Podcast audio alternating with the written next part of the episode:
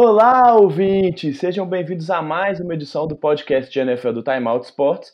Eu sou o Gabriel Amorim e, como sempre, estou aqui com meu parceiro Bernardo Stilac para a gente falar dessa semana 6 da NFL que terminou na, na segunda-feira agora com o jogo entre Green Bay Packers e Detroit Lions. E aí, Bernardo, o que, que você achou dessa semana 6? Gostei bastante da semana 6, acho que uma das melhores até aqui da NFL na temporada, né? Com bons jogos, jogos próximos aí, e com confrontos que já, é, já eram assim esperados, né? Desde o início da temporada, finalmente acontecendo, é, boas equipes se enfrentando. E, e aí o destaque né, fica para Patriots e 49ers mais uma vez vencendo e se mantendo invictos aí até agora. Só eles não perderam na temporada, já chegando na sexta semana, isso vai sendo cada vez mais raro. É verdade, acho que os jogos que prometiam muito, todos eles entregaram de alguma forma, né? Não teve nenhuma grande decepção na rodada. Tivemos surpresas nesses jogos, mas não necessariamente decepções em, em questão de, de, qualidade de jogo. E só antes da gente começar, vale a gente fazer sempre aquele passadinha nos recados para a gente lembrar que todo mundo que quiser achar a gente, né, que está ouvindo a gente aqui no. Pode ser tanto no Spotify, no Deezer, no iTunes, no, no todos esses agregadores, no, no Castbox. A gente está em todos esses principais agregadores de podcast. E também nós estamos nas redes sociais, né, tanto no Facebook quanto no Twitter. É só procurar a gente lá, Timeout Esportes, esportes com ES. Você pode procurar a gente lá, a gente posta todas as coisas que a gente coloca lá no nosso site direto nas nossas redes sociais. Mas também tem o site, se você preferir, www.timeoutsports.com.br. Você também acha todas as nossas coisas lá, não só os podcasts, mas também os textos que a gente faz, outros podcasts que a gente tem aí junto no, dentro do nosso site do Timeout. Beleza, Bernardo, vamos, vamos começar? E vamos começar pelo primeiro jogo da rodada, né? O jogo de quinta-feira. Vitória dos Patriots em casa 35 a 14 contra os Giants. Foi um jogo, esse foi um joguinho meio complicado, né? As defesas foram bem, é, o vento estava atrapalhando bastante os jogadores e os quarterbacks tiveram muito trabalho, várias interceptações no jogo. É, um joguinho que no, começou meio complicado, mas que os Patriots conseguiram uma vitória até, de certa forma, tranquila no final. Né? É, o segundo tempo foi bem tranquilo para os Patriots, né? Os Giants, surpreendentemente, na primeira parte do jogo, conseguiram deixar o jogo competitivo, mas aí depois não teve para ninguém. Os Patriots venceram sem maior dificuldade a gente continuar, os Saints vencem mais uma, dessa vez fora de casa, 13 a 6 contra os Jaguars. Primeiro jogo aí abaixo do, do que se esperava do Garner Mitchell, né? Mostrando aí que uhum. ainda tem um bom caminho para percorrer. A quarta vitória consecutiva do Saints, quarta vitória do Terry Bridgewater, vai conseguindo levar esse time aí a vitórias importantes. Já já fez mais do que, mais do que esperado, né? Mesmo se perder as próximas partidas até a volta do Drew Brees, o Bridgewater já entrega o Saints aí numa boa posição. É exatamente isso, né, que você falou, tá acima do esperado, né? A gente comentou muito que se, se ele saísse com uma campanha de 50% ou um pouquinho acima de 50%, já seria bem satisfatório, né, por conta da, da ausência do, do Drew Brees, mas ele conseguiu engatar, como você falou, quatro vitórias seguidas, o time disparou mesmo na liderança da divisão. Claro que o Carolina conseguiu engatar ali também quatro vitórias seguidas, mas é, terminar, né, estar nesse momento 5 e 1 sem o seu quarterback titular realmente é, é surpreendente, né? Exatamente. E, a, e é a situação dos Panthers também, né? Você vai falar agora, também sem o seu quarterback titular, mas eu acho que o peso da ausência é diferente, né? Pelo que o Ken Newton estava jogando e pelo que o Drew Brees estava jogando. É, exatamente. É bom, foi um bom gancho mesmo que você fez, porque depois de mais uma vitória, né? Como eu falei, a quarta vitória seguida desde que o Ken Newton saiu por conta de lesão, e a quarta vitória seguida desde que o Kyle Allen assumiu a posição de quarterback dos Panthers é, muita gente já começa a questionar realmente se o Ken Newton tem que voltar, né? Voltar para ser titular. Ele tá lidando com uma lesão no pé, uma lesão que estava tava atrapalhando muito a atuação dele nessas duas primeiras semanas. Ele foi realmente mal. E o Kyle Allen, assim, né? Como, até como como torcedor, né? Vejo que ele não é aquele cara que vai ganhar o jogo sozinho. Mas ele tá conseguindo executar muito bem o plano de jogo, tá entregando a bola para os principais jogadores. E aí, mais uma vez, o McCaffrey foi destaque mesmo não, não tendo um jogo tão bom em questão de jato, mas conseguiu um touchdown é, terrestre e um aéreo mais uma vez, né, terceiro jogo consecutivo. É, e bom, assim, a de, e a defesa está conseguindo produzir, né, nessa, nesse jogo foram sete sacks para cima do James Winston e ainda cinco interceptações que a defesa forçou para cima do quarterback dos Buccaneers. Então, o time parece um pouco mais encaixado, né? A gente vê até nas declarações vários jogadores e do, do, dos Panthers elogiando a atuação do Kyle Allen, muita gente da imprensa realmente fazendo esse questionamento, né? Então fica aí essa dúvida mesmo. O Carolina tá de bye na próxima semana. E aí na semana para semana 8, vamos ver como é que vai ser, se o Ron Rivera vai ter coragem mesmo de manter o, o Kyle Allen ou se ele vai voltar com o Ken Newton, porque ele é o cara, né, o principal nome dessa franquia. Então vamos ver qual vai ser a decisão do Rivera daqui duas semanas. Exatamente, decisão importante, definitivamente não vai ser fácil de ser tomada. Para a gente continuar aqui, os Bengals perderam mais uma, seis derrotas é. Bengals nessa temporada. Todos os jogos aí saíram derrotados, dessa vez para os Ravens, que fizeram 23 pontos na partida. O destaque para o jogo terrestre dos Ravens e principalmente para o seu quarterback, o Lamar Jackson. É, depois de um início de temporada onde parecia que ele estava com um passe mais aprimorado né, e deixado essa pecha aí de, de, de quarterback corredor, ele abraçou de novo essa, essa característica e foi muito bem nesse jogo, com 152 jardas para 19 tentativas de corrida, bem acima aí do segundo corredor mais eficiente do time, o Mark Ingram, que teve só 52 jardas. É, ele quebrou um recorde, né? Ele é o primeiro jogador da história a passar para pelo menos 200 jardas e correr para pelo menos 150 jardas em um jogo de temporada regular na NFL, né? Então, realmente mostra essa ameaça dupla que ele é. O time de Cincinnati, como você falou, muito fraco, mas vale lembrar até uma coisa que a gente estava comentando logo antes de, de gravar aqui, nós estamos gravando na terça-feira à noite, e saiu a notícia de que o Baltimore Ravens acabou de trocar pelo Marcus Peters, né, cornerback ex-Kansas City Chiefs, que estava no Los Angeles Rams. É, depois a sacolada que o, que o 49ers deu nos Rams, parece que estão chacoalhando as coisas lá, né, Bernardo? E uma troca até inesperada, né? Vale só, um, só pra gente esquentar esse assunto, né? E aí, pessoal, tudo bem? Passando aqui para fazer um adendo nesse nosso programa, né, para a gente falar. A gente até explicou que a gente estava gravando na terça-feira à noite, logo depois que saiu a notícia da troca do Marcus Peters para o Baltimore Ravens, mas a gente terminou a gravação do nosso podcast antes de sair a notícia da troca do Jalen Ramsey para o Los Angeles Rams. Então, só para atualizar aí, né, o Peters vai dos Rams para os Ravens, o Ramsey vai dos Jaguars para os Rams e os Rams colocaram também o Keep Talib na nossa na, na lista de é, reservas machucadas, né, na injury, injury Reserve. Então, é só para saber que é, né, tudo que a gente falar aí no programa não leva em consideração ainda essa troca pelo Jalen Ramsey, que claramente é uma troca muito importante. Na semana que vem a gente vai poder falar melhor sobre isso, analisar. Vamos ver, talvez exista até a chance dele já jogar nessa semana 7, tá bom? Então vamos voltar para o programa. Exatamente, é, a gente ficou. Você me contou aqui agora antes da gente gravar, eu tô tendo alguma dificuldade de entender ainda. Depois que você vai avaliando, né, essa questão contratual que o Marcos Peters estava é, aí no último ano de contrato, realmente dá para entender mais ou menos o que pensou os Rams.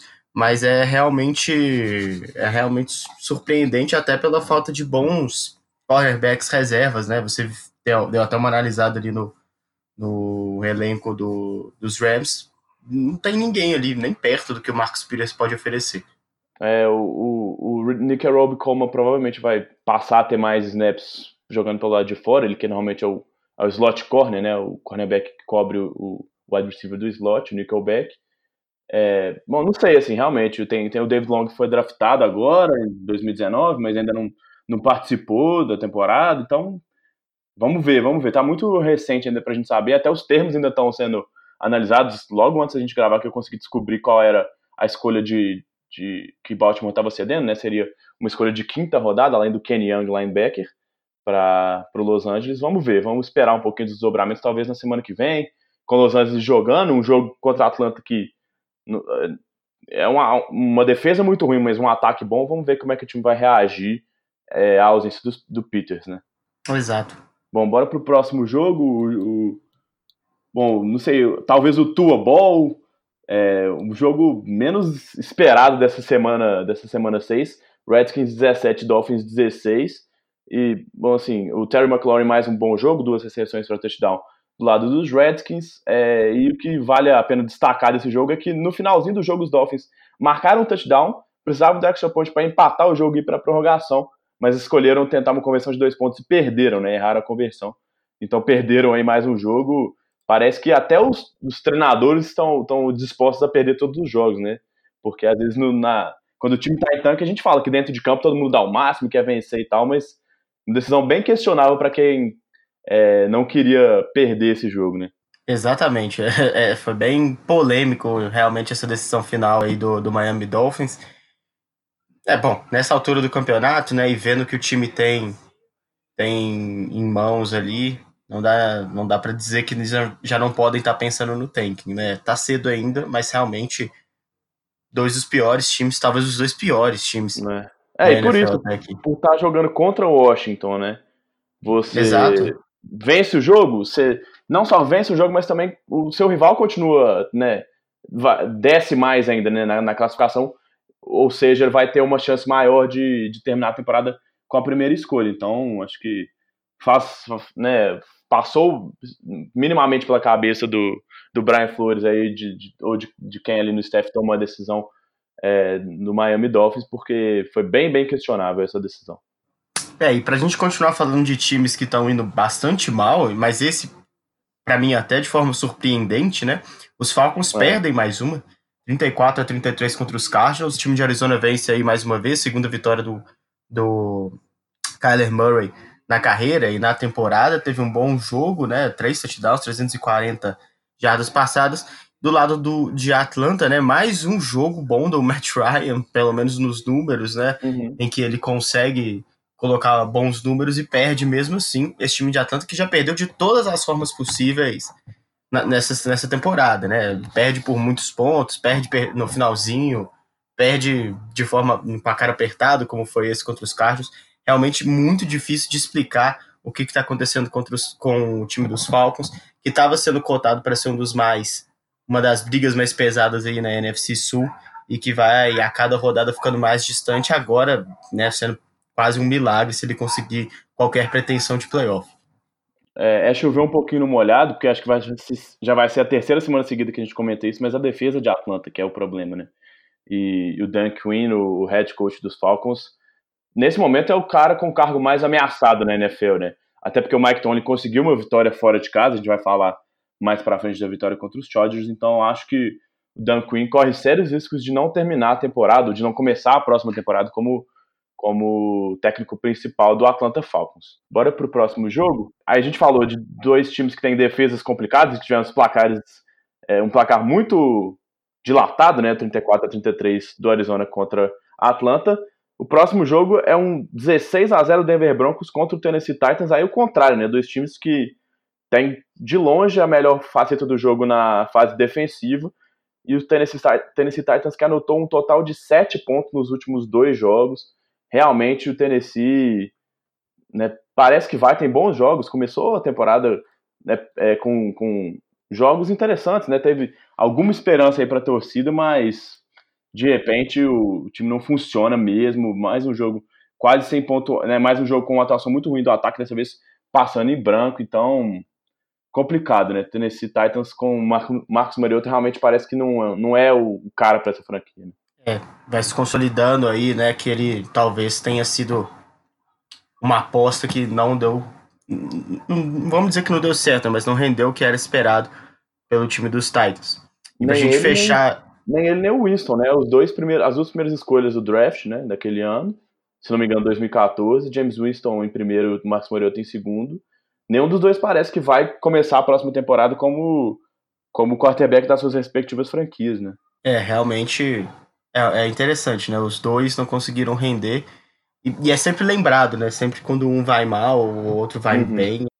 Feita essa comparação inevitável mesmo por essa questão do draft, né? Realmente foi um ano que as duas principais escolhas não conseguiram render o esperado e eles tiveram vários lampejos ao longo da carreira que a gente imaginou que eles pudessem, né, em algum momento render o que se esperava da, da posição que eles foram escolhidos, mas nessa temporada parece que está sendo a consolidação da, do fracasso dos dois em relação às expectativas.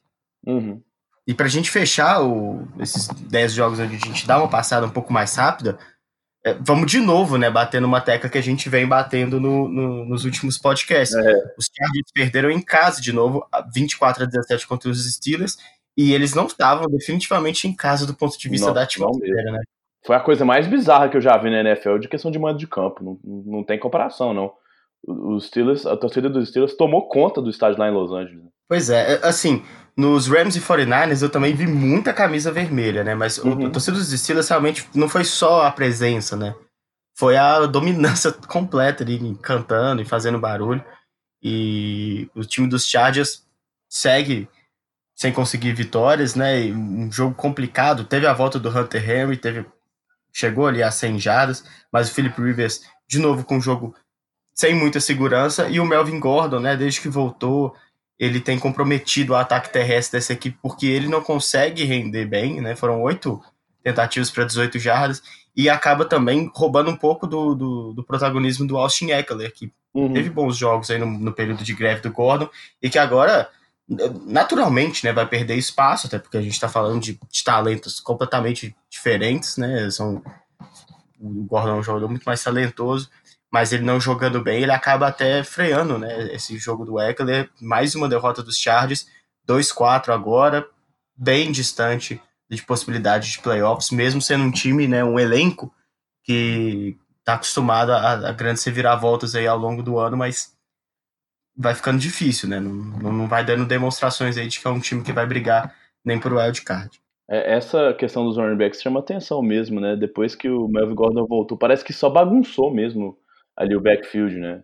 O Eckler, até no, no olho, assim, é, é, é nesse momento um running back mais dinâmico, né? Um running back mais explosivo, porque o Gordon tá claramente fora de ritmo, mas, como você falou, assim, ele é o running back número um, então ele tá jogando, o que acaba tirando bastante é, parte do protagonismo que o Eckler teve, principalmente no jogo aéreo nessas primeiras semanas, então, é, e, e aí o, o, sentimento também de ver os times do Chargers jogando esse ano, como o Felipe Rivers é até apático em alguns jogos e essa linha ofensiva terrível, é, se eu já estava um pouco descrente dessa reviravolta depois da derrota contra os Broncos na semana passada, é, essa derrota para os Steelers me desanima mais ainda, né? Por tudo que, que envolve e, o contexto de ser mais uma derrota em casa, com essa, essa atmosfera até contrária quando joga em casa e um time que está sofrendo muito para conseguir produzir no ataque, então é desanimador mesmo. Bom, Bora agora para os jogos em que a gente vai dar uma destrinchada maior.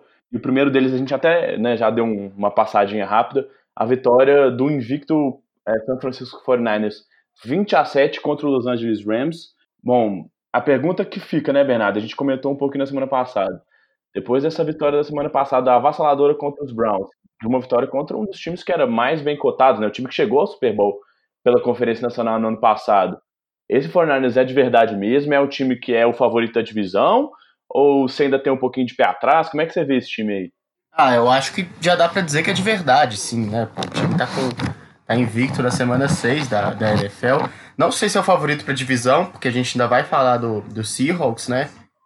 E que tem aí, em relação aos 49ers, um ponto muito importante em que eu acho que ele é bem melhor que o quarterback Uhum. Mas é um time de verdade, assim, é um time sólido que consegue é, não exigir, por exemplo, que o, que o Garópolo seja brilhante o tempo inteiro, um jogo terrestre extremamente eficiente, né, que dificulta bastante a, a vida dos jogadores de defesa da defesa adversária, porque é, não dá para adivinhar exatamente a jogada que eles vão fazer, mas e com a defesa mandando muito bem. Isso para mim é a grande é o grande destaque dos 49ers e, e, que me deixa um pouco reticente. É, assim, não é uma reticência que afeta em nada o fato de, de pensar que eles podem, se eles são de verdade ou não, se eles já estão aí brigando pela, pela possibilidade de chegar ao Super Bowl. Isso para mim eles estão sim, mas que me, me deixa assim. Eu acho que já era o momento desse time mostrar um pouco mais de, de Kyle Shanahan aí no, no seu jogo ofensivo, né?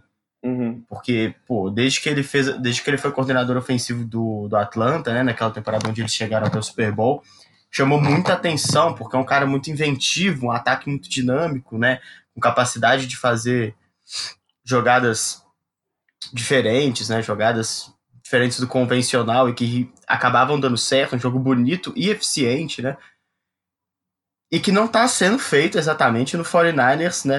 Desde que o Garoppolo chegou, já tinha o, já tem o seu quarterback, já começa essa temporada com um novo quarterback. Não sei se é uma limitação que o Garoppolo impõe a ele, né? Por ser um cara uh, que não é tão explosivo, né? É mais um, um passador ali de dentro do pocket. Mas eu esperava mais, assim. O uhum. ataque tá conseguindo ser eficiente de uma forma bem básica, né? Não dá para reclamar disso, é óbvio. Mas se ele conseguir explorar isso a mais e o time conseguir evoluir nesse sentido, os 49ers ganham mais, mais poder ainda e mais brilho nessa disputa pela, pelo título. É, é, é sempre um é, positivo, né? Quando você consegue vencer jogos, mesmo que eles sejam jogos mais simples, né? E a gente, né, porque acho que a grande crítica é, ou a grande dúvida reside mesmo no que você falou, no ataque ainda não ter produzido tanto, principalmente passando a bola como se esperava. Mas, por exemplo, a gente imaginava que o Dallas Cowboys fosse nessa rodada vencer o New York Jets, mesmo jogando fora de casa. E Dallas não conseguiu, né? A gente fala, ah, porque São Francisco teve um calendário não tão difícil, ainda não enfrentou né, os principais times, os times que estão com mais vitórias nesse momento da NFL, mas ele tá vencendo os jogos que ele tem, né? Sendo jogos fáceis ou não, ou jogos contra adversário menos, adversários menos é, potentes ou não, né? Então, realmente, é, é, é muito positivo ver que o time está cumprindo o que se espera dele nesse momento, que é vencer os principais jogos, os primeiros jogos, e já criar essa vantagem para os outros adversários, né? Nesse momento, o Los Angeles, por exemplo, o Los Angeles Rams, é, já se coloca bem atrás no, na classificação, né? Tem 3 e 3, né? Porque São Francisco já folgou na, na semana 4, se não me engano, né? Então, já estando dois jogos, duas vitórias atrás, né? Então, realmente, Los Angeles, é, para mim, se coloca numa situação complicada e, e a gente até, quando a gente estava comentando a questão da troca do Marcos Peters, a gente falou que a defesa não foi tão mal nesse jogo, né? Que era talvez o grande problema.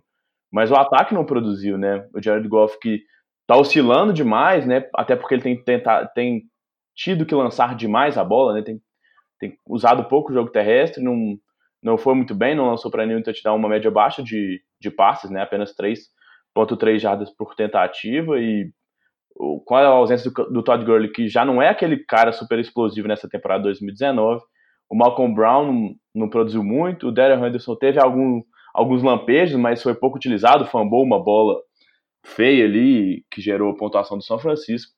Então, Los Angeles me preocupa. Eu não acho que esse time está fora da briga, né? Assim, se, se me perguntarem, eu acho que Los Angeles ainda está lá, porque alguns outros times da NFC têm desapontado, né? Dallas começou muito bem, caiu, Philadelphia perdeu também nessa semana, Atlanta, como a gente já falou. Mas se não reagir logo, né? Se não reagir já na semana 7 contra o Atlanta Falcons, realmente Los Angeles vai ter problemas para pelo menos brigar por essa, por essa vaga de wildcard, porque realmente acho que divisão nesse momento já ficou longe, né, com, com os Seahawks e 49ers tão bem nesse começo de temporada. É, e, e, é interessante ver também que o 49ers e o Seahawks vão se enfrentar só na semana 10 ainda, né? Então, é, não são não tem confrontos tão complicados até lá. Os, os 49ers, se não me engano, pegam só os Bengals, assim, de mais difícil, mas na semana que vem vão enfrentar os Redskins, quase uma vitória certa, né? E pegam os Cardinals logo antes de pegar os Seahawks. Então, é, é bem capaz de que consiga chegar lá, talvez só com uma derrota, né?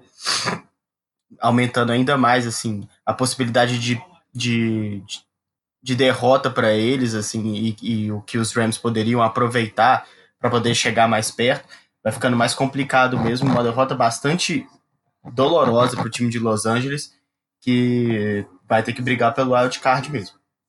É, só para só dar certinho a informação que você falou, né? Próximo jogo em casa contra os Redskins, na, na semana 8, visita Carolina. Na semana 9, recebe. Não, é fora, é fora contra os Redskins. Isso, e aí exatamente. em casa contra a Carolina. Isso, isso. Isso, tô, tô lendo errado a tabela aqui, exatamente. Fora contra os Redskins, em casa contra os Panthers, fora contra os Cardinals e em casa contra os Seahawks. É, e aí depois volta a enfrentar Arizona, realmente, né? Carolina talvez seja um jogo complicado, porque precisa vencer, o time que quer brigar precisa vencer Redskins e Cardinals, e aí vai chegar contra os Seahawks, no máximo, né, com uma, com uma derrota só. Vamos passar para o próximo? Bora, bora lá. Vamos falar então da vitória do Minnesota Vikings, né? Mais uma vitória em casa dos Vikings, estão tão perfeitos aí nessa temporada jogando é, dentro dos seus domínios e da derrota do time de Filadélfia. Os Eagles perderam mais uma. É uma das exceções da NFC também, né? A gente viu como um dos principais times, pelo menos dentro da sua divisão, vem sofrendo com lesões ao longo da temporada. Nesse atual momento, acho que o grande destaque aí que, os, que o time dos Eagles está sentindo falta do Deshaun Jackson, né? O recebedor que voltou com tudo para o time de Filadélfia.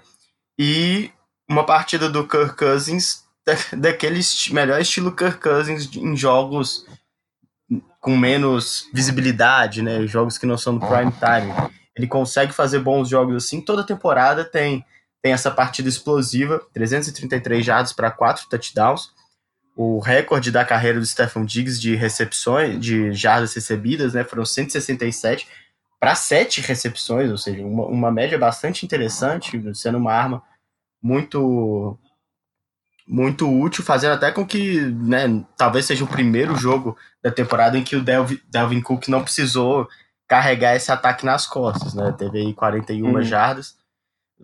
Não foi tipo, o jogador mais importante, mas também não fez falta para o time de Minnesota Vikings, é, que com esses números todos, né, de jardas aéreas, do, do Stephen Diggs, mas também do, do próprio Kirk Cousins, é, escancaram um problema grave do time da Philadelphia Eagles, que é a secundária, né? O time não consegue uhum. resolver esse problema jogo após jogo.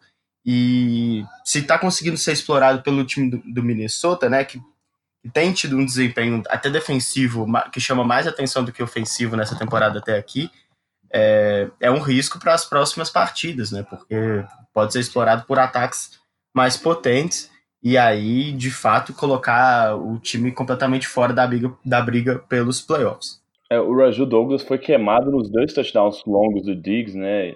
Então, e, e várias vezes também, não só com, quando estava marcando o Diggs. A secundária foi. Realmente, o Minnesota explorou muito bem. Como você falou, o Dalvin Cook nem precisou correr tanto, né? O Alexander Madison teve 14 carregadas, é né? uma produção interessante, aí participou quase tantas vezes quanto o Cook dessa partida uma média, o, o, time correu bem com a bola, o que armou muito bem o play action, e aí nesses play actions o, o Kirk Cousins foi realmente muito bem, assim, eu, eu tenho muito pé atrás com, com o Cousins, por tudo que envolve, né, e as atuações dele, que a gente já comentou muito aqui, e, e na semana passada sempre tinha né, a ressalva de que, ah, contra os Giants é uma defesa fraca, não é um time muito forte, como, como a gente falou, o Philadelphia não tem a secundária tão forte, mas em questão de elenco, né, se você exclui a secundária, é difícil achar buracos nesse time, né, tem um corpo de recebedores muito bom, mesmo com a lesão do Deshaun Jackson. Tem uma linha ofensiva excelente, uma linha defensiva também muito, muito boa. É, os linebackers não são nada espetacular, mas também não comprometem. Tem, tem, bom, tem bons safeties, né? Tanto o Malcolm Jenkins quanto o ex-Vikings, o Andrew Sender, que até interceptou uma bola nesse jogo, né? São bons jogadores. O, Jenkins é muito bom, o Sender não compromete, é um, é um jogador seguro. É, mas realmente o time está sendo explorado e em todas as derrotas do time até agora, a secundária foi o principal alvo né, dos times adversários. E já tem um outro confronto pesado na semana que vem, né? No domingo pega o Dallas Cowboys. Aí valendo a liderança da divisão, dois times que vêm no momento não tão bom, né? Philadelphia até que tinha tido boas vitórias, mas é, essa derrota para Minnesota levanta aí a, um questionamento. Vamos ver como é que o time vai responder jogando lá em Dallas no domingo. Exatamente, né? E pra gente já fazer o gancho com, a, com o próximo jogo a ser analisado, jogo importante demais para as duas equipes, né? Como você falou, além da, da liderança da divisão que está sendo colocada aí é, em disputa, é uma retomada de confiança de duas equipes, né? Que estão colecionando resultados ruins, principalmente Dallas Cowboys, que agora está com três derrotas seguidas nessa campanha 3-3. É, vamos, a gente pode pular, a gente tinha programado para falar do jogo de segunda-feira, mas acho que a gente já pode aproveitar o gancho aqui, falar de Dallas Cowboys 22, New York Jets 24 e putz, que diferença faz ter o Sandarnold, né? Que nem é o cara mais impressionante do mundo, ele até teve uma interceptação bem complicada ali no segundo tempo, já na red zone, mas a diferença de, de jogar com ele, ou Trevor Simeon, ou Luke Falk, qualquer outro quarterback reserva, realmente transformou o time. A gente, eu comentei na semana passada que o time tinha uma média de menos de 15 jardas por campanha, né, na temporada 2019. No primeiro passe, né, na primeira jogada desse jogo contra o Dallas, ele já conectou o Demarius Thomas para uma, uma conversão de mais de 15 jardas. Então, realmente ficou, fica claro a diferença que ele faz. Conseguiu ir super bem, teve um belo jogo, 338 jardas pra, e dois touchdowns. E um deles, o mais longo da temporada até agora, no 92 jardas, na conexão com o Robbie Anderson. E, bom, não sei se você tem alguma coisa para falar, mas outro cara, outros caras que me chamam a atenção nesse ataque com a volta do, do Darnold são o Jameson Crowder, que mais um belo jogo com, com o Darnold, né? Na, na, na semana 1 que o Darnold jogou, teve 14 recepções, 99 jardas. Nesse jogo contra os Cowboys, 6 recepções para 98 jardas. Agora, sema, entre as semanas 2 e 5, né, nesses três jogos, ele teve um total de 8 recepções e só 75 jardas. Então, realmente, ele é outro jogador quando o Sam Darnold está em campo. Eu destaco também, como a gente já vinha falado na semana passada, para o bom, pro bom ponto positivo que os Dallas têm, que é o seu corpo de linebackers, né? E o Sam Darnold conseguiu fazer um bom trabalho ali com passes intermediários, né? Sem, sem explorar tanto uhum. necessariamente o fundo do campo, mesmo com, com essa boa qualidade do time do Dallas, né? Vem de novo aí não conseguindo interferir no, no andamento da partida, né? Forçar é, punts e forçar terceiras descidas longas. E o destaque negativo para o time do Dallas, do ponto de vista do ataque, é que se na, na, na semana passada a gente falou sobre a dificuldade que o time tem de desenvolver um jogo aéreo competente com o Dak Prescott quando o Zeke Elliott não faz um, um não tem um, um, dia muito produtivo, nessa semana não pode ser colocado na conta do, do Zeke Elliott de novo, né? Ele conseguiu mais de 100 jardas, foi bastante acionado, e mesmo assim o, o Dak Prescott não foi eficiente o suficiente para poder fazer o time vencer o jogo contra os Jets, que embora tenham aí é, o grande boost de confiança pela volta do seu quarterback titular, não tinham vencido nenhum jogo até então. Uhum. É, não, assim, é, principalmente por conta da lesão do Cooper também, né? Todas as boas campanhas de Dallas utilizaram muito bem o Ezekiel Elliott, né? Até no, no, no, lance do touchdown no finalzinho do jogo, que colocou o Dallas apenas dois pontos atrás no placar, ele foi bem utilizado durante a campanha e ele fez o bloqueio que foi decisivo para o Dak Prescott conseguir entrar na endzone, né?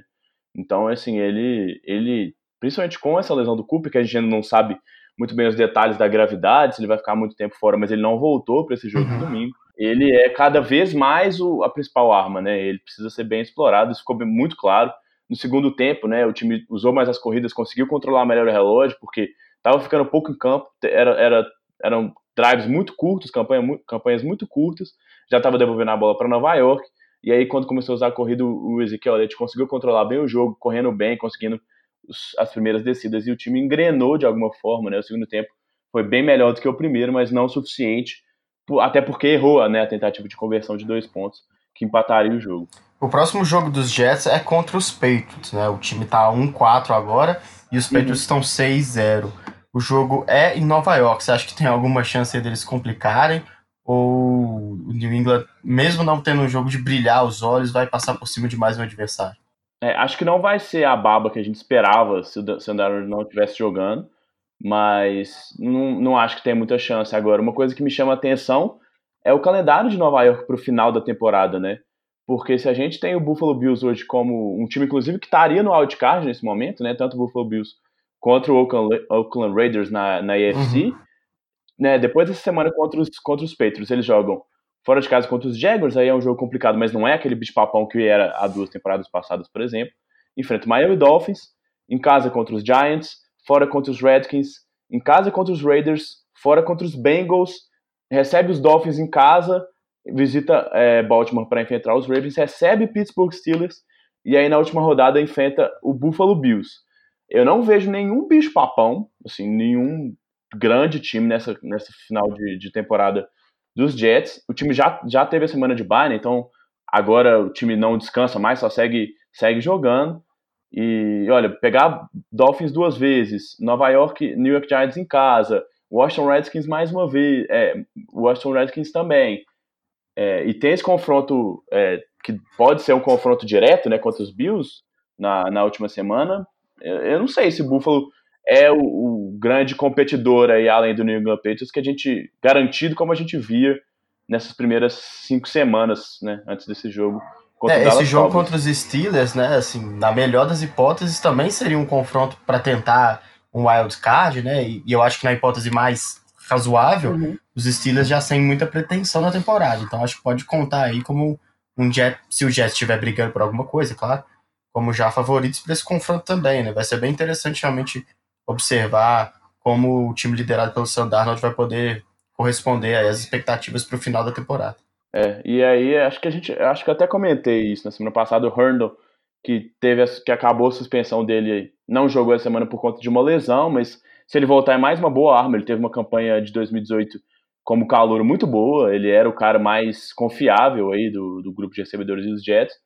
E é engraçado até ver, né, porque nos jogos que o Luke Falk era titular, a gente falava assim, olha, só o Le'Veon Bell nesse ataque, não tem mais ninguém, a linha ofensiva é fraca. Foi o Sam voltar que Jameson Crowder voltou a aparecer, Robbie Anderson voltou a aparecer, o Le'Veon Bell jogou bem, o Ty Montgomery, né, que é um running back barra wide receiver, foi usado em situações muito legais, assim, jogadas bem dinâmicas, até o próprio Demarius Thomas que eu falei, recebeu algumas bolas importantes, então, assim, parece que todo o time, né, principalmente o ataque, já cresce, a linha ofensiva protegeu de, de certa maneira bem o Darnold, né, não foi tão pressionado assim, teve lá os seus dois sacks sofridos, mas não foi aquele jogo em que ele teve o tempo todo pressão dentro do pocket, então, realmente, me deixa animado, assim, até porque Dallas, mesmo nesse momento de três derrotas seguidas, não é um time que está longe, né? Não é um time que vai ficar fora da briga. É, inclusive, é um time que pode ganhar a sua divisão. Então, é, é uma vitória animadora. Não dá para achar que uma eventual derrota para os Patriots na semana que vem já coloca tudo abaixo de novo. Até porque esse calendário me anima demais, como eu já falei. Certo, vamos passar agora para o último jogo que aconteceu nessa semana, né? O jogo da segunda-feira Lions 22 a 23 contra o Green Bay Packers.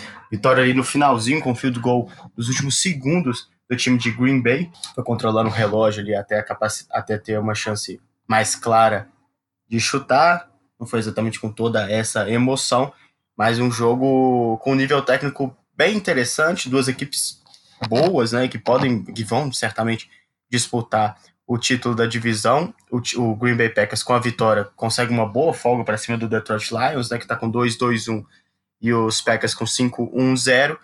E, infelizmente, né, a grande discussão dessa partida acabou ficando é, fora aí, né, do, da disputa de fato entre as duas equipes e ganhando bastante os contornos da, do, dos comentaristas de arbitragem.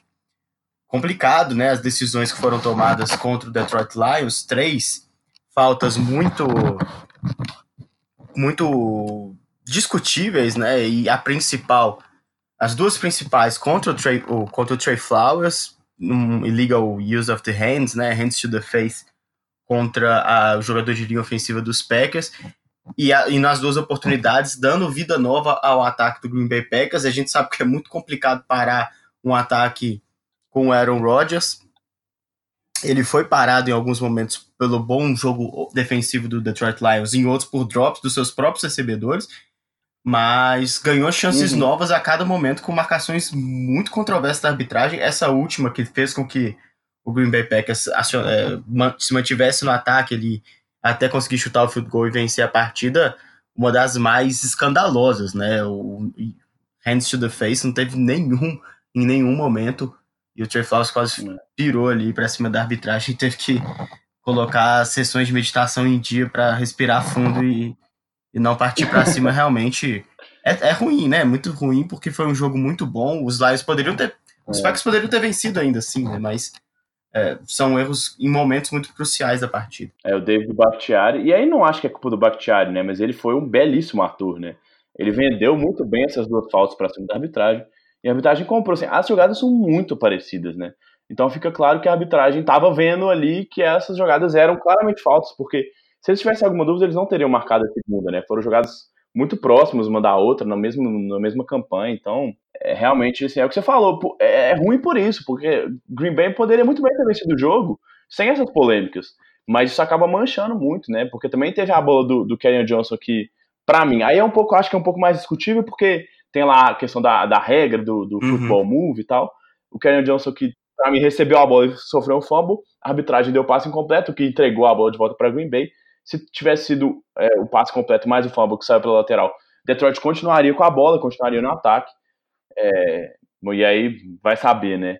Agora, para a gente falar um pouquinho do campo, porque né, acho que já falou bem do, da arbitragem aí, realmente marcações muito questionáveis.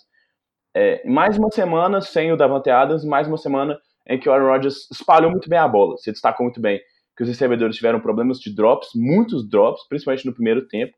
Mas, né, se você olhar o, o, as estatísticas do jogo, ele conseguiu distribuir a bola para nove recebedores diferentes. E o recebedor que teve mais passes teve quatro, né? O, o Lazar, o Jamal Williams e o Aaron Jones, todos eles com quatro recepções. É, e assim, quem era Alan Lazar na fila do pão até esse jogo de segunda-feira, né? Ele teve problemas com o Jeremy Allison, que saiu machucado, o Valdez Scantling também perdeu alguns, alguns snaps. Então o que ele fez foi tentar usar de maneira dinâmica o maior número de jogadores possíveis para confundir a defesa de, de Detroit. Que teve um belíssimo jogo, principalmente o Justin Coleman, um, jogo espetacular. Fora a interceptação que ele teve, ele defendeu várias bolas, conseguiu tirar bolas de, da, da mão dos recebedores que seriam passes certos, né, com, dando aqueles soquinhos na bola. Uhum. É, e a defesa de Detroit realmente anima essa, esses, esses desempenho de um time que a gente não esperava tanto. A gente já destacou na semana passada, teve um bom jogo também. É, mas o Aaron Rodgers, eu, eu gostei da atuação dele. Talvez tenha sido a melhor atuação dele. Não, não foi aquele jogo que salta os olhos quando você olha nas estatísticas, mas se você computar tudo que ele conseguiu fazer com os recebedores dele tendo esses, esses erros que eles tiveram, nesses drops, se você pensa que só se o Jamal Williams agarra aquela bola, né, então seriam mais sete pontos, né? Então é, foi, um belíssimo jogo. Eu, eu, gostei bastante do Rodgers, principalmente no segundo tempo, né? Pelo tempo ele teve alguns problemas, o ataque não fluiu tanto, mas é um jogo animador até, né? A gente vai vendo que aos pouquinhos parece que ele tá entendendo como que o Matt LaFleur espera que ele jogue, a dinâmica do LaFleur, essa coisa de espalhar mais a bola. E o Jamal Williams é, foi o destaque dessa semana. O Aaron Jones tinha sido o grande destaque na semana passada contra os Cowboys. Jamal Williams, né, 104 jardas é, correndo com a bola e mais é, 32 recebidas além do touchdown. Muito bem, Jamal Williams, que é, é, bom ver ele jogando de novo depois daquela concussão super feia que ele sofreu. Né? É, jogou muito bem. É, o Aaron Jones é um destaque negativo, né? Infelizmente ele, ele sofreu um fumble e, e, e, teve talvez o principal drop da partida, né? Tava livre, era receber a bola e caminhar até a endzone. A bola bateu ali no, no capacete, na mão, e pipocou na mão dele, ele não conseguiu é, fazer a recepção. É, eu falei que tinha sido. Só, só pra. Eu falei que tinha sido o Jamal Williams que tinha dropado a bola, foi o Aaron Jones mesmo, né? é, foi o Aaron Jones. E a, a, interceptação do Justin Coleman, né? Não foi um, um erro do, do Aaron Rodgers, mas mostra não, não o quanto ele estava atento na jogada, né? Ele conseguiu pegar a bola que ficou ali suspensa no ar. E o destaque da atuação do Aaron Rodgers, né, é que mesmo quando ele não vai muito bem, não é o caso do jogo de segunda-feira, mas mesmo quando ele não vai muito bem, ele é um cara absolutamente confiante da capacidade que ele tem de, de acertar bons passes, né? Ele conseguiu um, um uhum. lançamento longo pro, pro Valdez Scantling absurdo, a recepção dele foi muito boa, mas ele estava sendo muito bem marcado, né? E parece que ele só posicionou ali os braços na posição de encaixar a bola, aquele gesto. Foi no peito do Valdez Kentley, ele não teve que se mexer, ajustar a rota, não, foi exatamente para ele receber, né? Impressionante, a bola entrou ali perfeitamente. E eu não acho que foi o touchdown do Lazar. Sim, sim. E ele acerta um passo ali pela lateral esquerda, né? Lindo também, é. Foi pro Lazar mesmo. Não, e além de impressionante, assim, é, se eu não me engano, era uma terceira descida, o time tava tendo problemas ali com, com para avançar no campo, e ele tinha opções de passe cruzando o campo ali de forma lateral para poder simplesmente conseguir, conseguir a terceira descida, mas ele tenta um passe muito complicado com o jogador marcado perto ali já da linha lateral, né, o que poderia ter acabado culminando em uma, uma recepção fora dos limites do gramado. E ele mesmo assim tenta, né? Ele arrisca, o que dá um, um pouco de agonia, assim, porque, pô, uhum. o cara poderia fazer a jogada mais simples, mas a, a tranquilidade que ele tem na, na, própria habilidade, né, é tão grande que ele faz lançamentos como esse e que são absolutamente eficientes e valem a pena porque terminou num touchdown. Mas, é, mas é impressionante porque não é qualquer quarterback que faz isso. Não, e até bons quarterbacks, né? A gente vê, por exemplo, o, o Tom Brady, ele não é o tipo de cara o que vai ter... Stefan. É, não, não faz essas jogadas tão arriscadas. Eles preferem garantir a primeira descida e na próxima, né, na próxima sequência de descidas tentar o touchdown do que arriscar, assim, né? Porque também não estava tão perto, era, foi um touchdown de 35 jardas, né? Fora que foram dois passes em sequência praticamente iguais, né, pro Lazar. Mesma rota, uma rota gol na uhum. lateral esquerda do campo e na segunda tentativa o Lazar. E jogando contra uma secundária que estava afiadíssima, né? É, foi pra cima do, foi pra cima do, do Coleman, que tava tendo o melhor jogo na secundária, uhum. né? Então, realmente, é impressionante mesmo a confiança dele. E eu tava até vendo depois do jogo o, o, o Rodgers falando que o Lazar, como a gente falou, era um cara que, que tinha sido draftado pelos Packers, estava no time, mas foi cortado e, e, adicionado ao practice squad, subiu nessas, nessa semana para o time principal, mas que os dois é, têm uma, uma ótima relação, eles viraram amigos mesmo, assim, de, de, nessa temporada já, eles se sentam juntos nas reuniões do time e tudo mais. Então, olha, a gente lembra da conexão dele com o George Nelson, né? Que eles eram, além de grandes jogadores dentro de campo, né? Eles eram grandes amigos. Não estou dizendo que o Lazar é o George Nelson, pelo amor de Deus, mas né, vai que, né? Vai que essa conexão do, do Rodgers faz com que ele tenha mais, mais utilização, e aí nessa ausência, principalmente nessa ausência do Davante Adams, é, é muito importante que outros nomes apareçam e o Aaron, Rodgers está conseguindo fazer esses caras produzirem, né?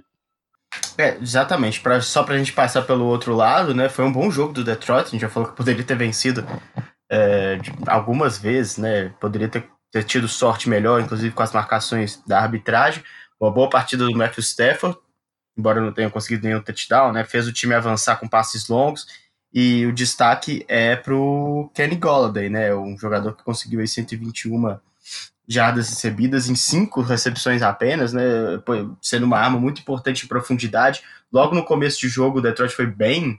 O começo de jogo foi bem atípico pelo, pelo que a uhum. defesa de Green Bay tem conseguido produzir durante a temporada, né? O, o Detroit conseguiu explorar bastante em passos profundos e um jogo bastante explosivo logo de cara. Talvez tenha pegado a defesa ainda meio fria, não sei mas depois tudo meio que voltou ao normal, mas, mas vale o destaque, né? O time de Detroit é um time muito sólido, né?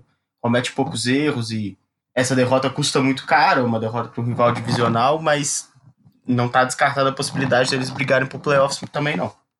Não, não mesmo. Bora pro próximo jogo? Vamos falar de Seattle Seahawks 32, Cleveland Browns 28.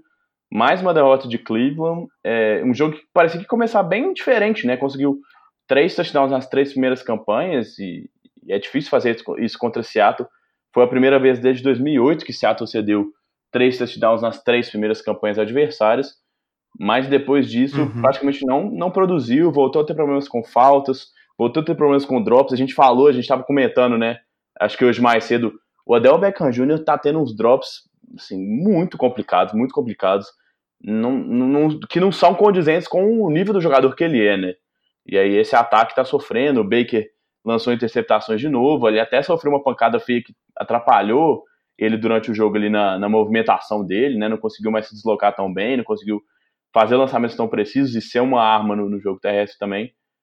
É, não sei, assim, o Fred Kitchens é, parece que esse time realmente é muito mal treinado. O Fred Kitchens precisa dar um jeito nesse time, porque talento tem, né? É, a sensação fica, fica sendo essa mesmo, né? A gente falou sobre sobre o, o Aaron Rodgers, né? O Baker Mayfield também é um, um quarterback com essa característica, só que com muito, muito, muito menos experiência, né? Uhum. É, o Fred Kent, ele é um cara muito, muito ousado, isso aí a gente não pode falar que não é. No primeiro tempo ainda eles foram para uma quarta para sete, se eu não me engano, ali no, uhum.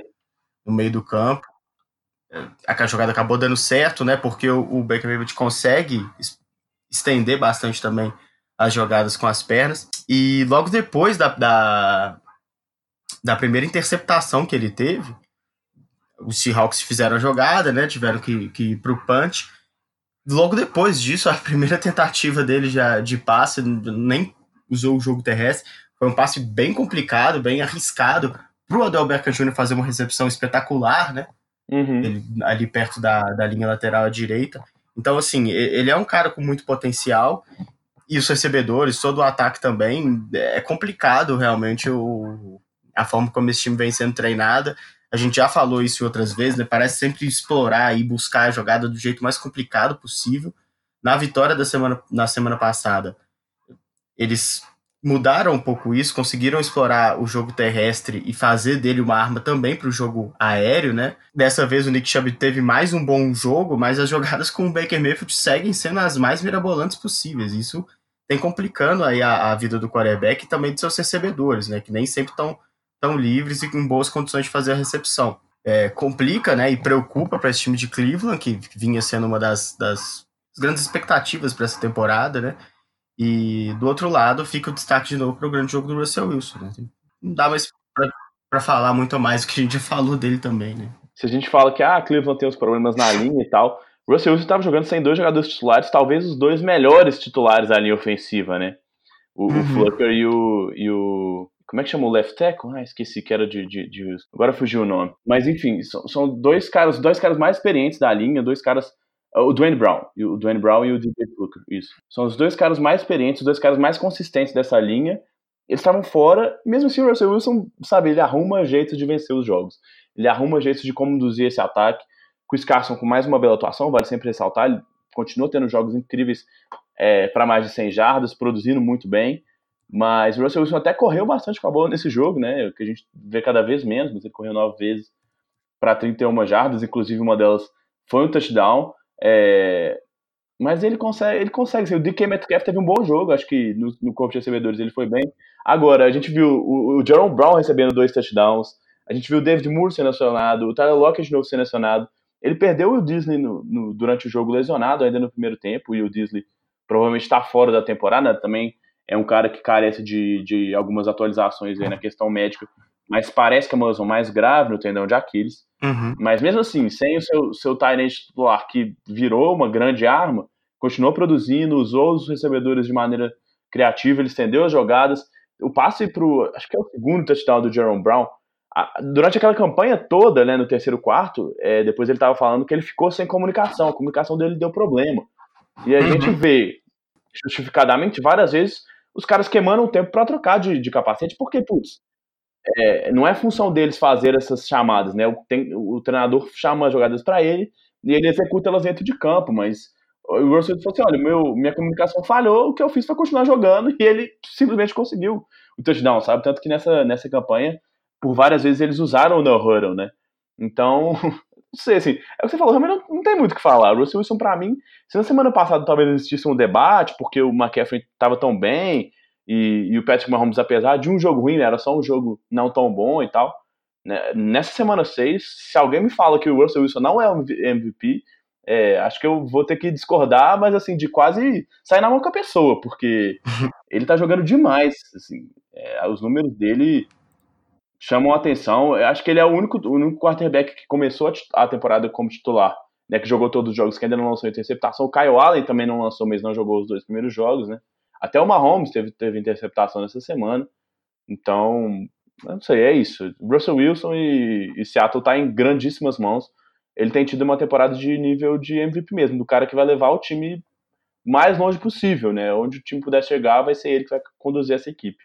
É, o essas jogadas que você falou, né? Perdeu a conexão, é incrível como ele tá realmente fazendo as coisas tudo no improviso, né? Uhum. Várias dessas jogadas ele estende, né? E o fato de ele ter apostado de novo no jogo terrestre tem a ver também com as baixas no, no na sua linha ofensiva, né? até porque o time do. a defesa do front seven ali do, do, do Cleveland Browns é bastante eficiente, consegue complicar um pouco ali a vida dos quarterbacks que enfrenta. Eu acho assim, o único. O Miles Garrett jogou bem, né? Mas jogou, jogou muito bem. É, ele é um cara um pouco afobado ainda, parece, né? Mas ele é, tem um grande talento, um jogador realmente é, tem muito a crescer ainda, inclusive, na equipe do, dos Browns.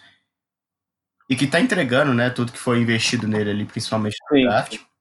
E a única coisa que eu acho que, que, que, pode melhorar nesse time do, do Seahawks, no sentido de ataque, claro, né, além de todos os recebedores aí que o Russell Wilson tem que acabar inventando, mas a, apesar do jogo terrestre ter conseguido render bem nesse jogo, em, em número de jardas, eu acho que falta uma, uma certa variação das jogadas de corrida do Seahawks.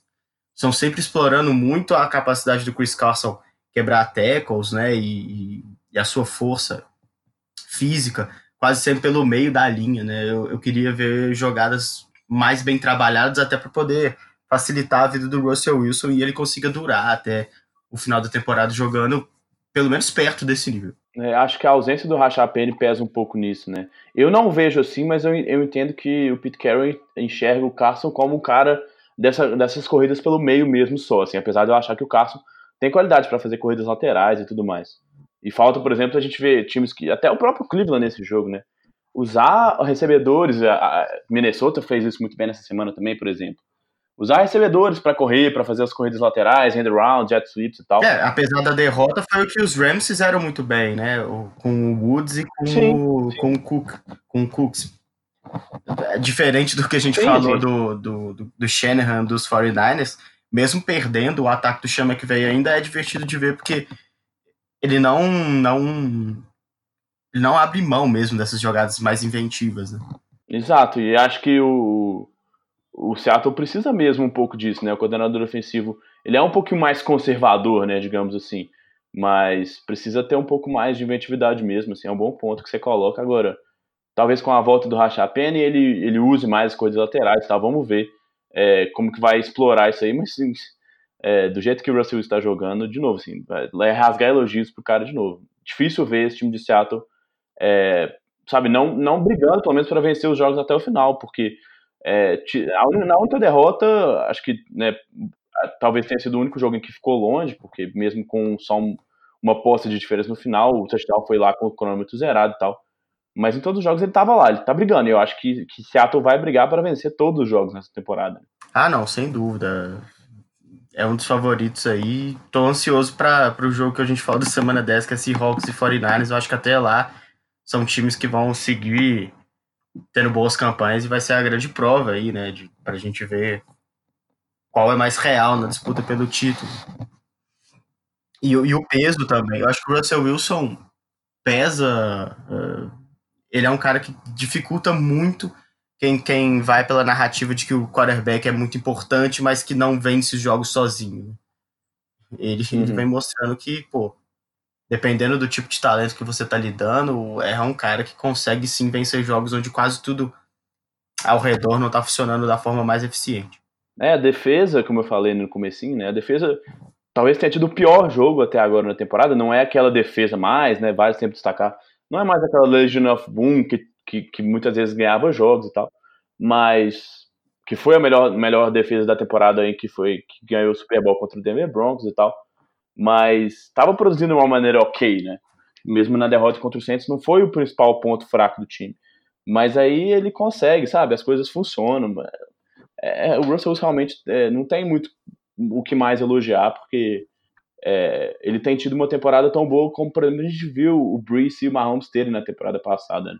Ah, sem dúvida. Para a gente fechar, falando de Patrick Mahomes, né? Segunda derrota seguida do Kansas City Chiefs, 31 a 24 por Houston Texans jogando lá em Kansas City. E Bernardo, é, a fórmula tá aí, é tão simples quanto parece. É, como é que você vê, assim, sabe? Mais um time que controla o relógio, domina o tempo de posse, corre muito bem com a bola e vence o Kansas City, tirando o Mahomes de campo, né? É, é, parece simples, né? Porque a gente olha que a, a estratégia é bem parecida das duas equipes que venceram o, os Chiefs nas últimas duas semanas. Mas é que mesmo, é, consegui, mesmo conseguindo é, ser eficiente aí nessa estratégia sim, que simplicitamente a gente coloca falando que é tirar o, o Mahomes de campo, eles tomaram 24 pontos, né? Os Texas tomaram 24 pontos. Uhum. Então o que eu vejo aí como problema é que quando você acha que sua defesa faz um bom trabalho contra um time que consegue 24 pontos, é, tem que se olhar quando você acha que consegue anular o seu ataque porque ele conseguiu fazer 24 pontos, mesmo assim você perde, tem que ter, ter uma, um, um, olhar mais diferenciado sobre o cuidado que os Chiefs têm com a sua defesa. Primeiro, hum. porque só é possível que os outros, os outros times consigam ter um tempo de ataque tão superior ao do time de Kansas City, porque a defesa contra o jogo terrestre dos Chiefs é muito fraca. E aí os Texans, que nem tem isso como é, o jogo terrestre como uma das suas principais qualidades ofensivas, consegue um grande jogo com Carlos Hyde passando das 100 jardas, como foi o que aconteceu, e com uma média muito boa, né, de 4 jardas e meia por tentativa. E, e, de novo tem que ser levado em consideração, você colocou pra gente no último podcast uma, uma estatística interessante sobre os jogos onde o Deshaun Watson não é sacado nenhuma vez, segundo jogo consecutivo onde isso acontece, né? E um segundo jogo excelente do Deshaun Watson. Uhum teve as interceptações dele, mas é, de maneira geral jogou muito bem. Ele foi mais dinâmico nesse jogo, né? Conseguiu correr bem com a bola, estendeu bem as jogadas. E a linha ofensiva realmente melhorou. Parece que não é uma coisa pontual, né, da semana passada. Acho que, claro que, né, a gente fala, Kansas City é, na defesa é fraco, e, e, se na temporada passada tinha o, o, a defesa que mais sacava os quarterbacks adversários, nessa temporada é bem o contrário. O Chris Jones tá praticamente sozinho ali naquela linha, né? Então fica muito difícil. Frank Clark jogando muito mal, é, é complicado. Agora, é, essa atuação da linha ofensiva, como eu estava falando, me empolga por isso, me anima por isso, né? Assim, a consistência, você precisa manter o seu quarterback protegido, né? Para que ele tenha tranquilidade para desenvolver o um bom jogo. É, e você falou que o Deshaun Watson foi mais dinâmico. Eu, eu acho que isso explica é, o, assistindo o jogo assim, né, e vendo como a atuação dele empolga, porque apesar das duas interceptações e do número de jardas conseguidas aí não ter sido tão impressionante, apenas 280, ele foi muito importante nos em momentos cruciais da partida, né? E uhum. ele teve aí os seus dois principais recebedores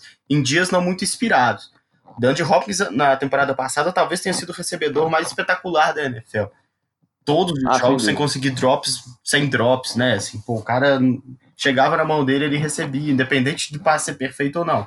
Nessa, nessa semana, ele de novo teve um drop, né? É normal para o recebedor, mas acho que é digno de nota quando ele é o Leandro Hopkins, um cara de mãos tão uhum. seguras. E o Will Fuller, que vinha sendo um dos destaques desse time na, nessa temporada, principalmente na última semana, teve talvez o pior jogo até aqui, né? Foi muito mal, dropando ah, é. muitas bolas e dificultando a vida do Deshaun Watson. Eu acho que isso até pro, pro peso psicológico de ser você tá num plano de jogo onde claramente o seu objetivo é manter o ataque em campo, é, é, isso pesa bastante e parece que o Deshaun Watson não deixou isso afetar o seu desempenho, né? Logo depois desses drops ele conseguiu conectar bolas importantes, manter o time no ataque e aí também, né, fazer parte eficiente do plano de jogo de deixar o, o ataque do Kansas City Chiefs fora de campo. É, exatamente. O Will Fuller talvez tenha tido o melhor jogo da carreira na semana passada e dropou bola na endzone, dropou bola livre, e realmente é, e aí você via realmente, na, assim, o replay mostrava o, o, o Deshaun Watson frustrado, assim, gesticulando negativamente, do tipo, putz, agarra essa bola, cara. É, e, então realmente complica muito, mas se o jogo terrestre funcionou, né, como, como a gente destacou com, com o Carlos Hyde principalmente, o time conseguiu tirar o Kansas City de campo e teve, a, né, esse aí mais uma estatística absurda, né, de, de posse de bola, Kansas City foi o time com a menor posse de bola jogando como mandante, desde que essa estatística começou a ser mensurada em 1977. Então, é, foi uma diferença absurda, né? Foram 39 minutos e 48 segundos de posse para Houston contra 20 minutos e 12 de Kansas City. Então, é mais do que um é, quarto, acho... né? Na semana passada. Era, na semana passada foi um quarto, né? Que você ia dizer. Uhum. É, é, eu acho que essa estatística que você traz, ela ainda reforça ainda mais a importância desse time melhorar no jogo defensivo, principalmente no jogo contra o jogo terrestre, né, cara? Porque, pô, o recorde uhum. histórico aí de, de décadas e décadas, onde essa estatística já é medida, aconteceu num jogo entre, onde o time mesmo assim conseguiu 24 pontos, cara. Isso é muito impressionante. Mesmo assim, continua no jogo, né? Realmente, o, o, e, uma, e assim, né, com aquela mesma ressalva da semana passada. O Mahomes machucado, sofreu de novo lesão é, na, no tornozelo linha ofensiva sem, sem o left tackle e o left guard titulares. E aí, uma coisa falando de Mahomes e lesão, uma coisa que, que me veio assim, que eu vi algumas pessoas é, levantando essa possibilidade, queria saber o que, que você acha. Kansas City joga já na quinta-feira agora contra Denver, né? Você acha que por conta de, né, desse, desse momento e de, de Denver não ser um grande adversário, assim, né? Tá, tá melhorando a temporada, mas são duas vitórias seguidas mas não está longe de ser um time que vai brigar por playoffs. Seria prudente poupar o Patrick Mahomes nesse jogo de quinta-feira para que ele possa se recuperar, já que vão ter só, né, vão ter menos dias para esse jogo da semana 7? Como é que você vê essa situação aí? Acho que as duas derrotas, as duas últimas derrotas complicam um pouco para esse planejamento, né? Assim, eh, já não está mais tão certo de que esse time vai voar dentro da divisão. Mas eu não julgaria se, se fosse feita essa opção, não, cara. Eu acho que não vai ser possível que os Chiefs abram uma vantagem suficiente para poder poupar ele no final da partida. Até porque a defesa dos Broncos ainda é uma boa defesa. Mas seria uma mensagem uhum. até simbolicamente interessante para a NFL em relação aos jogos de quinta-feira, né? Você tirar um cara desse peso, né? Todo mundo que está assistindo tem uma boa parcela ali que está ali para ver ele atuando e ele não está participando justamente pelo risco de agravar uma lesão, é, eu acho que seria até interessante desse ponto de vista simbólico. É, é por exemplo, nessa semana 6 a gente viu o Saquon Barkley ficando de fora porque o jogo era de quinta-feira, né? Assim, é, vários, vários é, pessoas que cobrem lá o time de Nova York disseram que se o jogo fosse no domingo, muito provavelmente ele teria jogado já contra os Patriots. Então essa questão aí do jogo de quinta-feira pode ser de novo voltar à tona se caso isso aconteça. Eu não acho que vai acontecer, não acho que é o mais provável, Mas, como você falou, eu acho que realmente é, não é uma coisa que você poderia, é, sabe, julgar completamente ou detonar o Andy Reid por fazer isso. Porque às vezes você aceita uma derrota nessa semana para ter quase duas de descanso e aí botar o Mahomes né, 100% da, da, da questão física e poder recuperar o jogo e tal. Mas, não, como eu disse, realmente não acho que isso vai acontecer, não. Mas acho que seria interessante, até curioso fazer isso, porque, como você falou, é, eu, tenho, eu conheço muita gente que não vê jogos, principalmente os jogos de quinta-feira, mas que para para ver quando é o Patrick Mahomes, né? Ah, sem dúvida, né? E só repassando os jogos que ele vai, vão ter depois da quinta-feira, é, um, um Sunday Night contra os Packers, né? Um jogo complicado. De novo, um time que eu acho que é capaz de, de, de estabelecer esse jogo terrestre e evitar que o Patrick Mahomes fique muito tempo em campo, ao mesmo tempo uma boa defesa. Depois o jogo contra os, Ray, contra os Vikings, que também é uma boa defesa, e também tem um jogo terrestre eficiente, né? E aí depois contra os Titans, aí é um jogo mais tranquilo. Mas assim, semana 8 e 9 não vai ser tranquilidade para os Chiefs, não. Então talvez seja importante, mais importante ainda, ter o seu quarterback como uh, no 100% da forma física. É, vamos ver. Não acho muito provável, acho que ele vai sofrer até uma certa pressão para colocar o Mahomes mesmo, mas e, e com o Mahomes, sei lá, 60, 70% fisicamente falando, ele vai, para mim ele joga, mas seria, seria legal, acho que seria bom pro, pro bom andamento do, da campanha dos Chiefs, né? Porque a gente já falou, é, os Chargers não estão bem como a gente esperava, não estão ali no calcanhar do, do Kansas City. E nesse momento o time que está que tá em segundo lugar na divisão é o Oakland Raiders, que por mais que tenha melhorado, né, não é, não é essa ameaça uhum. para Kansas City. Acho que assim, no mínimo isso tem que ser levado em consideração para o plano de jogo que vai ser montado, né? Tentar investir mais no jogo terrestre. É, é bem lembrado que essa foi uma questão, né? Assim, quase não correram com a bola. O Damian Williams teve uma corrida. O LeSean McCoy teve oito corridas. É, foram, foram dez jogadas planejadas para corrida, né? No, na partida inteira. É. Talvez então, investir assim, mais nisso, é, fazer um playbook onde ele não tem que forçar tanto o braço. Esse tipo de jogada. Usar, usar, é, usar mais os running backs no, nos, nos passes, a gente vê isso acontecendo muito, né? O, o Kansas City usa muito os, os running backs em passos mais curtos, mas não viu tanto nessa semana. Acho que para tentar conectar também o Tyreek Hill, que foi bem, né? Foi o principal nome desse ataque, mas. É, e, e eu acho que sim. O, o Patrick Mahomes ele acaba tendo uma capacidade tão grande de estender as jogadas e tal, que a gente não. E é tão impressionante, né? Que às vezes a gente não pensa na, na possibilidade de lesão grave, né? Quando ele sai do pocket Sim. e enfrenta mesmo os, os defensores. Acho que isso precisa ser evitado ao máximo na quinta-feira, sem dúvida nenhuma. É, até para reduzir, como você falou, esse risco, mas para evitar qualquer, qualquer a, a, possibilidade de agravar a lesão, né? Porque a gente viu que com o Mahomes jogando nesse, nesse meia boca aí, né, que ele tá com o tornozelo, é, é possível que o time perca, porque enquanto ele teve 100%, nenhum time conseguiu realmente desafiar os Chiefs, né? Ah, é, pois é. Eu, eu, sigo batendo nessa tecla, né? Eu acho impressionante o pouco tempo que eles têm e o quanto eles conseguem ser eficientes, né?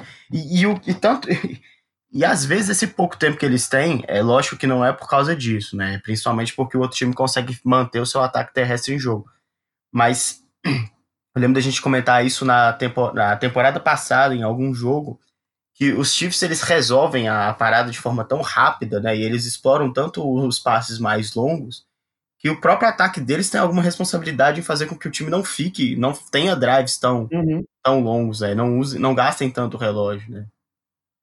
Ah, sem dúvidas. O primeiro touchdown, por exemplo, é um bom exemplo. É, é, é, deixa claro isso, assim, né? Aliás, que recepção absurda, né?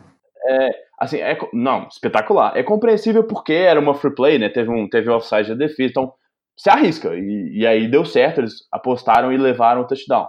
Agora, toda hora ele tenta o, essa, esse passo mais longo, assim, não é só por conta dessa, dessa free play, né? Então, às vezes isso pesa também. O time, se o time estabelecesse a corrida e ganhasse lá, tivesse uma campanha de 5, 6, 7 minutos para descansar a sua defesa, talvez essa defesa não sofresse tanto, né? Ah, é, sem dúvida. Mas vamos ver, eu acho que o Andrew Reid é uma mente ofensiva boa demais e o Patrick Mahomes e as armas ofensivas são espetaculares o suficiente para que esse time volte a vencer. Acho que é, mesmo com o Mahomes baleado, a, vitória na quinta-feira é mais do que esperada. Ah, sem dúvida, eles são, são bastante favoritos. É isso. Tem alguma coisa? Acho que a gente pode fechar, né? Já, já tá bom, já falamos bastante já. Já, eu acho que agora é esperar a próxima semana. A gente tá de volta aí pra poder falar desse jogo dos Chiefs também e das outras partidas. É, eu tô só abrindo aqui pra, pra gente fazer o, o serviço aqui da Byway. Tô, tô abrindo a minha colinha aqui. Mas mais uma semana que seis times estão de fora, né? É, muita gente nesse, nessa semana seis já não jogou e agora na semana sete a gente tem. Seis não, desculpa, são quatro times, como na semana seis. Carolina Panthers, Cleveland Browns, Pittsburgh Steelers e Tampa Bay Buccaneers, todos os quatro folgam nessa semana 7 e, e é na semana, como a gente já disse, na quinta-feira a semana já começa com Denver Broncos e Kansas City Chiefs. É isso então, Bernardo? É isso. Fechamos? Fechamos. Beleza. Então, um grande abraço pro Bernardo, um grande abraço para os ouvintes. Até semana que vem. Até. Valeu.